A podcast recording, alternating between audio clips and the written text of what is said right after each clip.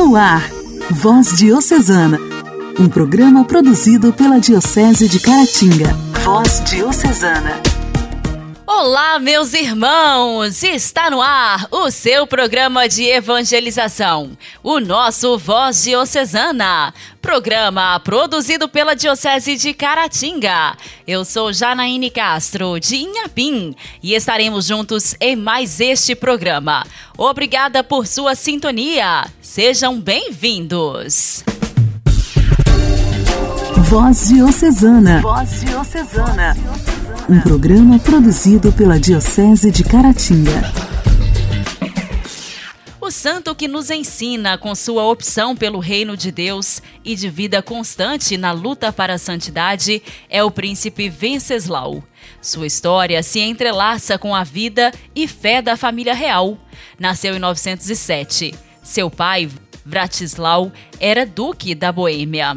O pai e sua avó eram cristãos fervorosos, ao passo que sua mãe era uma pagã, ambiciosa e inimiga da religião.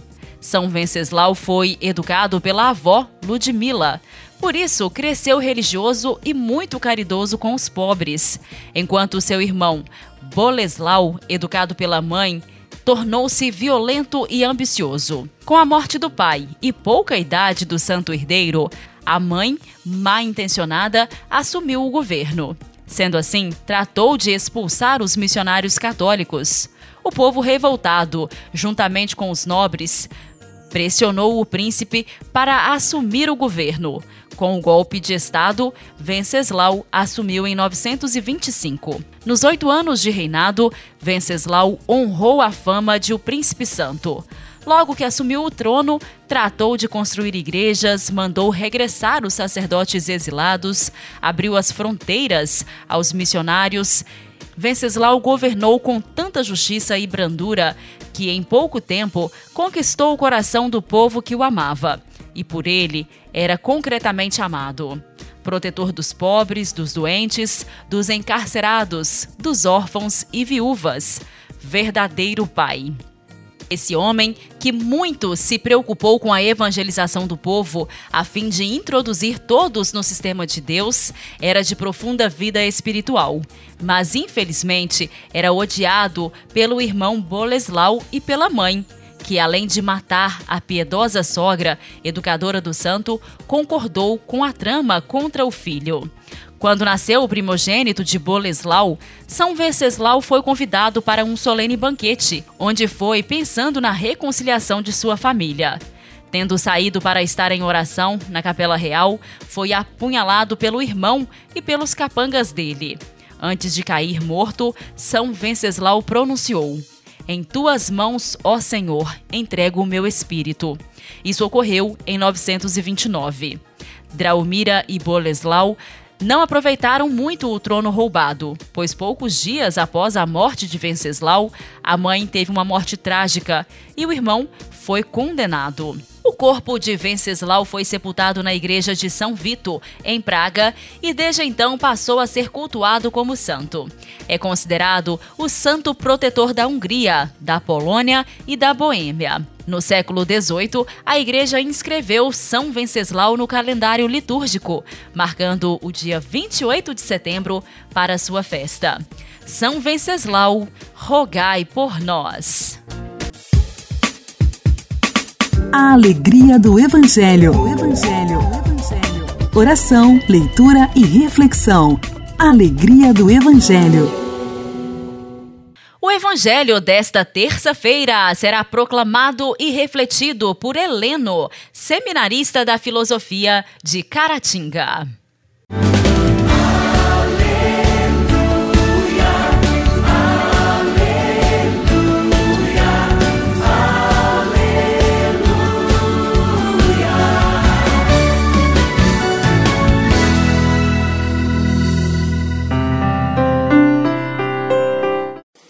Senhor esteja convosco, Ele está no meio de nós. Proclamação do Evangelho de Jesus Cristo, segundo Lucas. Glória a vós, Senhor. Estava chegando o tempo de Jesus ser levado para o céu. Então ele tomou a firme decisão de partir para Jerusalém e enviou mensageiros à sua frente. Estes puseram-se a caminho e entraram no povoado de samaritanos para preparar hospedagem para Jesus. Mas os samaritanos não receberam, pois Jesus dava a impressão de que ia a Jerusalém. Vendo isso, os discípulos Tiago e João disseram: Senhor, queres que mandemos descer fogo do céu para destruí-los? Jesus, porém, voltou-se e repreendeu-os, e partiram para outro povoado. Palavra da salvação. Glória a vós, Senhor. Meus irmãos e irmãs, neste Evangelho, mais uma vez Jesus mostrou que Deus não quer exterminar ninguém e não se compraz em liquidar com as pessoas. Os discípulos prepotentes, como todos nós, insinuaram para que Jesus fizesse algo contra os samaritanos. Queriam aproveitar-se do poder de Jesus para revidarem aos samaritanos. Jesus, porém, não os aprovou e os repreendeu. Mesmo tendo todo o poder, Jesus sabia ter bom senso e mudou a sua rota evitando assim o confronto com os samaritanos. Que lição de humanidade Jesus nos dá! Nós nos conformamos quando somos rejeitados por alguém e queremos logo dar o troco, nos valendo muitas vezes da nossa posição social ou financeira. Achamos que podemos mandar descer fogo do céu para prejudicar a quem nos feriu. Não devemos querer prejudicar os nossos irmãos e irmãs. Devemos praticar a bonança do amor, como Jesus fez. E Jesus ainda acalmou os discípulos, ensinando a eles que prejudicar e ferir o outro não é o certo. Quantas vezes nós ferimos os nossos irmãos. Quantas vezes, por conta de pouca coisa, maltratamos o nosso próximo. Que nós possamos ser mais humildes como foi Jesus. Ele, com todo o poder que tinha, não quis atingir aos samaritanos. E além disso, repreendeu os discípulos que estavam com essa intenção. Sejamos mais solícitos aos nossos irmãos que necessitam tanto da gente. Sejamos mais solidários, tenhamos mais compaixão, pois o Senhor nos convida a cada dia a estarmos dispostos a ajudar a quem precisa. E quando chegarmos em um lugar e não formos bem recebidos, que saibamos lidar com a situação e sairmos e buscar outros caminhos sem querer prejudicar os nossos irmãos. Louvado seja nosso Senhor Jesus Cristo, para sempre seja louvado.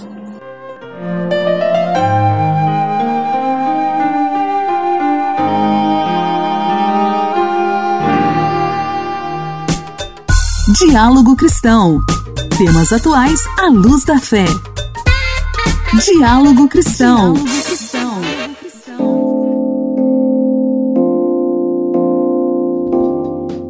capacidade de adaptação dos países às mudanças causadas pelo aquecimento global pode acabar caso as emissões de gases de efeito estufa não sejam drasticamente reduzidos nesta década. O alerta está na avaliação de riscos das mudanças climáticas, documento desenvolvido para subsidiar as tomadas de decisões dos chefes de governo e ministros antes da Conferência das Nações Unidas sobre as Mudanças Climáticas 2021, marcada para ocorrer de 31 de outubro a 12 de novembro na Escócia. Quem traz as informações sobre este tema é a repórter Luciana Clara. Olá, Luciana! Olá, Janaíne, olá, ouvintes do programa Voz Diocesana. Para o pesquisador do Programa de Meio Ambiente e Sociedade da Chatham House, Daniel Kidin, um dos autores do relatório, as metas estabelecidas por muitos países para neutralizar as emissões de carbono e a maior ambição com relação às metas nacionais de redução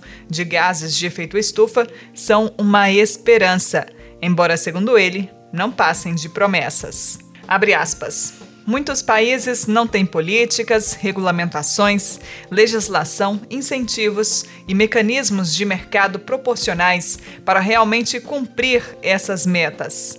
Além disso, os NDCs, da sigla em inglês para Contribuição Nacional Determinada, revisados globalmente, ainda não fornecem uma boa chance de evitar o aquecimento em 2 graus Celsius. Devemos lembrar que muitos cientistas do clima estão preocupados que, além dos 2 graus, uma mudança climática descontrolada possa ser iniciada. Fecha aspas. Alerta o pesquisador.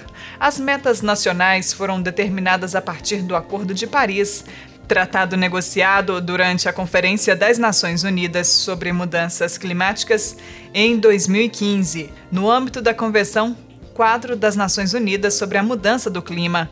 O acordo rege a redução da emissão de gases de efeito estufa a partir de 2020 para tentar manter o aquecimento global abaixo de 2 graus Celsius até o fim do século, num contexto de desenvolvimento sustentável. Kidin alerta que as metas definidas ainda não garantem a neutralidade do carbono.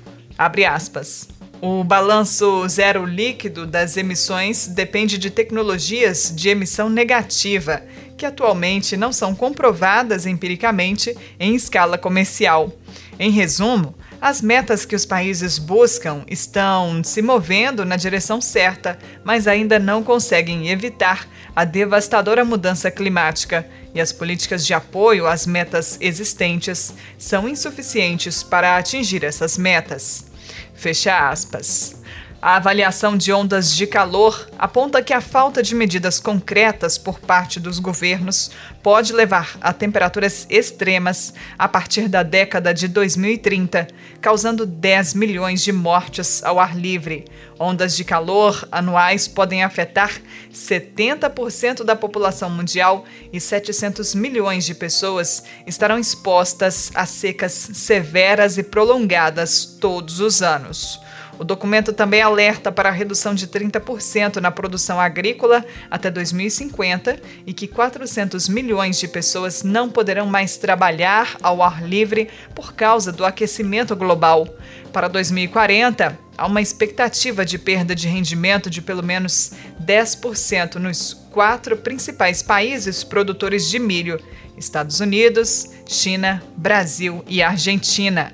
Na virada do próximo século, um aumento de um metro no nível do mar pode aumentar a probabilidade das grandes inundações, em cerca de 40 vezes para Xangai, 200 vezes para Nova York e mil vezes para Calcutá.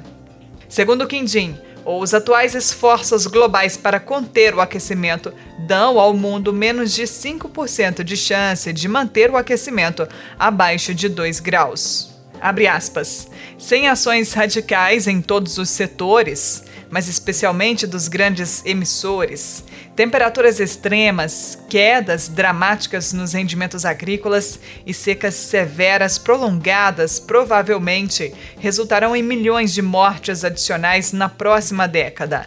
Ainda há uma janela de oportunidade real, embora ela esteja se fechando, para uma ambição muito maior de todos os governos para evitar os impactos mais catastróficos das mudanças climáticas. Fecha aspas.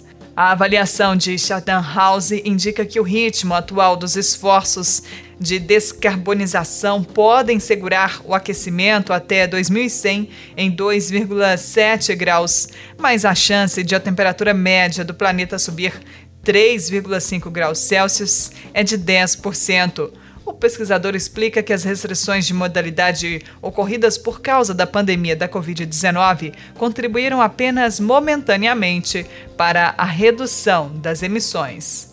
A avaliação de riscos das mudanças climáticas é o primeiro de uma série de relatórios de pesquisa aprofundados que a Chatham House vai lançar até a Conferência das Nações Unidas sobre Mudanças Climáticas em outubro analisando as consequências do aquecimento do planeta e indicando as ações que precisam ser tomadas para evitar o desastre climático. O trabalho é feito por cientistas e analistas políticos no Reino Unido e na China. Voz Diocesana. Voz Diocesana.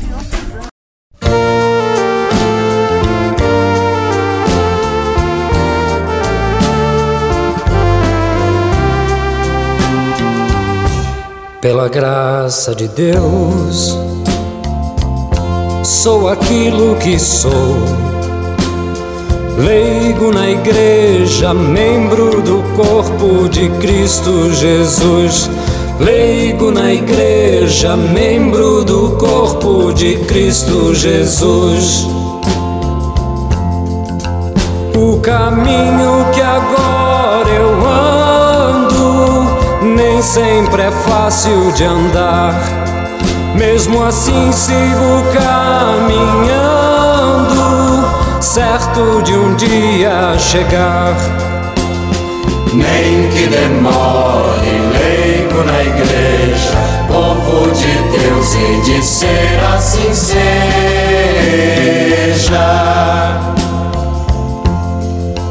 Muitas vezes eu me pergunto onde o caminho vai dar. Mas ao ver que Jesus vem junto, sigo esse meu caminhar. Nem que demore, leigo na igreja, povo de Deus, e de ser assim seja.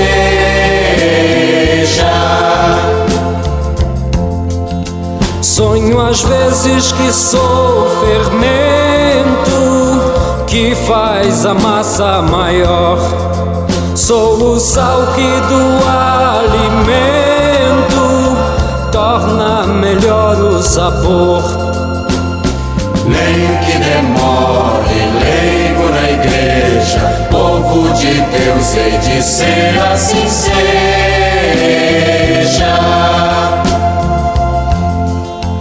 Outras vezes eu sou pequeno, pequena réstia de luz. Meu caminho se faz sereno, dentro de mim vai Jesus. Nem que demore, leigo na igreja, povo de Deus, e de ser assim seja.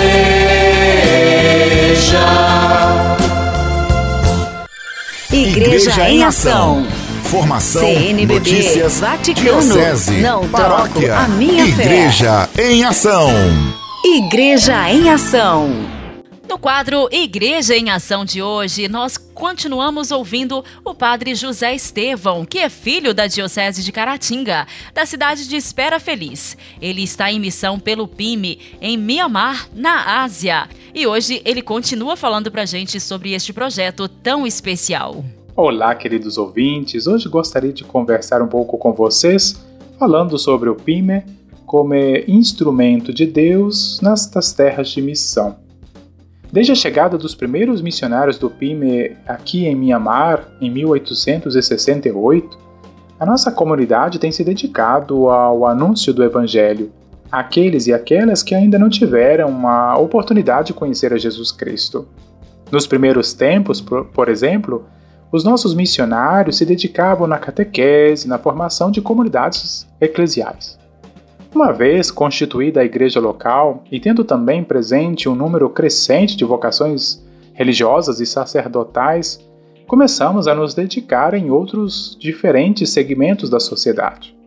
Hoje, por exemplo, através da New Humanity International, uma organização não governamental pertencente ao nosso instituto, atuamos na prevenção do consumo de drogas e álcool e na reabilitação de pessoas com dependência.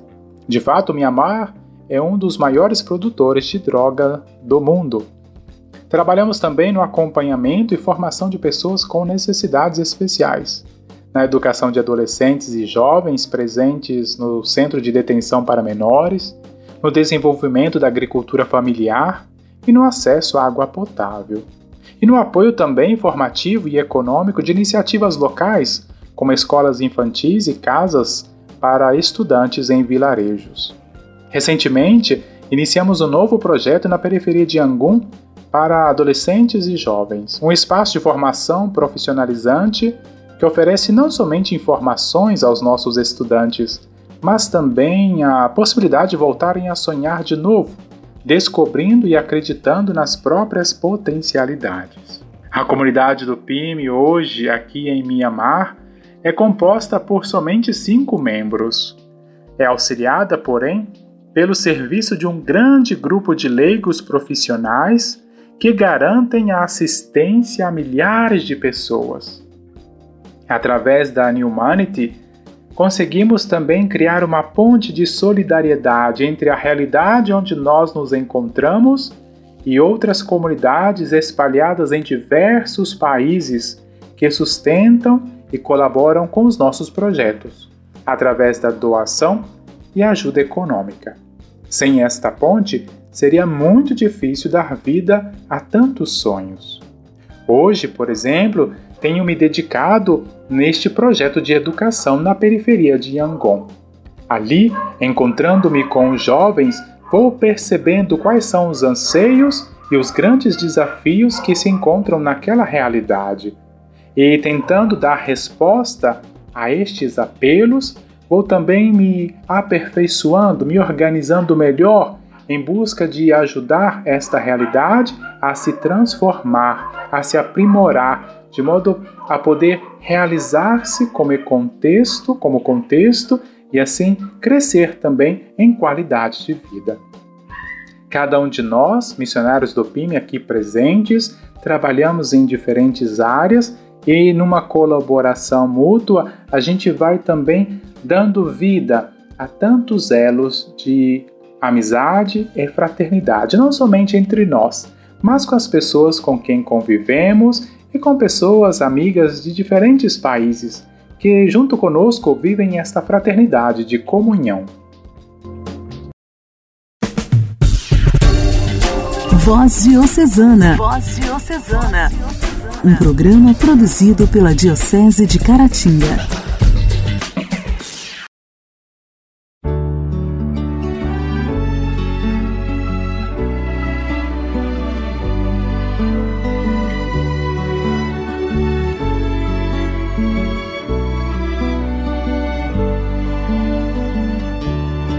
Eu te desejo vida, longa vida. Te desejo a sorte de tudo que é bom, de toda alegria ter a companhia, colorindo a estrada em seu mais belo tom. Eu te desejo a chuva na varanda, molhando a roseira pra desabrochar, e dias de sol pra fazer os teus planos, nas coisas mais simples que se imaginar e dias de sol para fazer os teus planos nas coisas mais simples que se imaginar.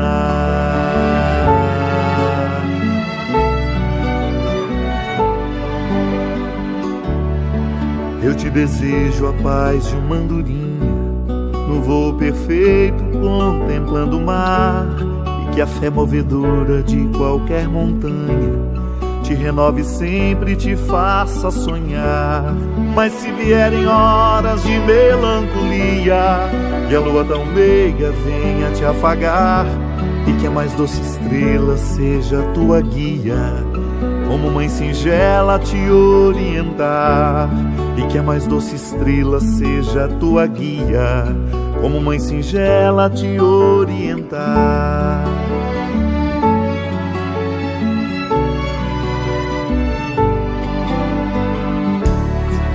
Eu te desejo mais que mil amigos, a poesia que todo poeta esperou, coração de menino cheio de esperança, voz de pai amigo e olhar de avô.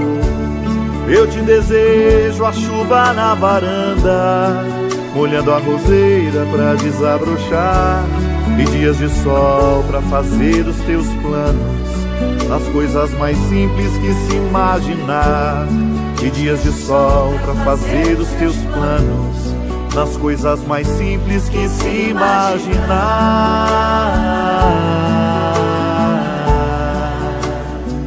Eu te desejo vida.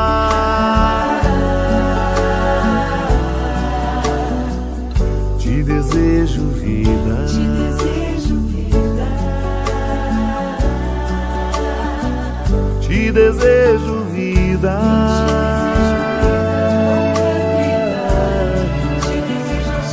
Te desejo vida.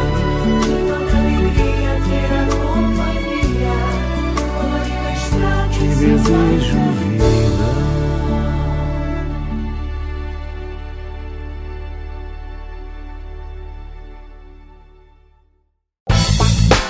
Nossa história, nossa história. Curiosidades e fatos que marcaram nossa diocese. Nossa história. Seguimos o programa Voz Diocesana e agora, na hora do quadro Nossa História, Rosene continua nos contando sobre a história dos sacramentinos do Santíssimo Sacramento.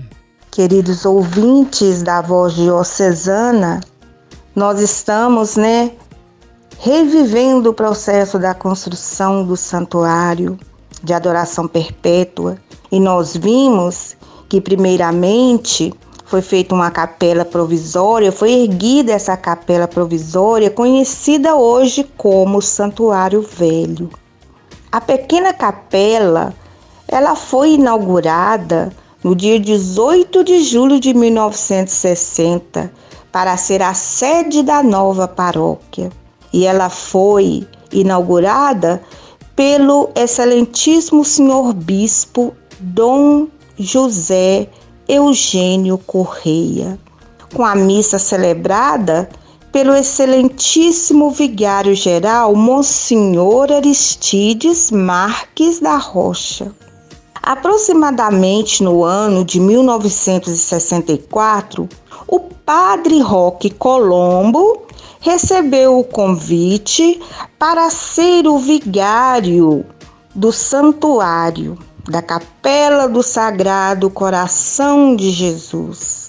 E então, a partir de agora, nós vamos saber então quem foi Padre Colombo, para darmos esta continuidade da construção do santuário, precisamos saber quem foi este homem, né, que conseguiu erguer este santuário. Antes de falar da igreja, do, do santuário, vamos conhecer, porém, Padre Colombo. Orar costuma fazer. Intimidade com Deus. Esse é o segredo. Intimidade com Deus. Com Ana Scarabelli. Com Ana Scarabelli. Orar costuma fazer bem. Louvado seja nosso Senhor Jesus Cristo. Para sempre seja louvado. Estamos no mês da Bíblia, mês de setembro, e refletindo sobre a palavra de Deus, a palavra de Deus, a qual nos aponta Santa Teresinha com algumas das suas reflexões. A palavra de Deus, ela diz em uma das suas cartas, é consoladora e abre novos horizontes ao espírito humano. Senhor, me abra, me faça enxergar de uma maneira diferente, a maneira à luz da tua palavra.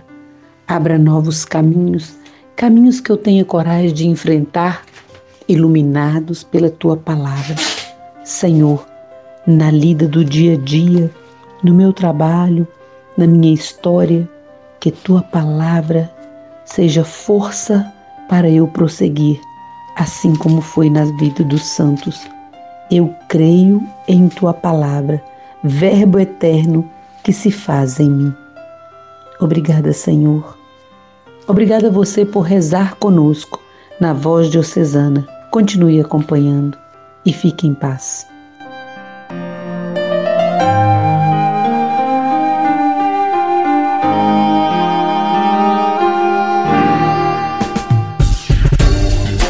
Voz Diocesana. Voz Diocesana. Um programa produzido pela Diocese de Caratinga. Terça-feira, 28 de setembro, e está terminando o nosso programa Voz Diocesana. Muito obrigada por sua companhia. O Voz Diocesana estará de volta amanhã e eu conto com a sua audiência. Um forte abraço, até lá! Você ouviu Voz Diocesana, um programa da Diocese de Caratinga. Voz Diocesana.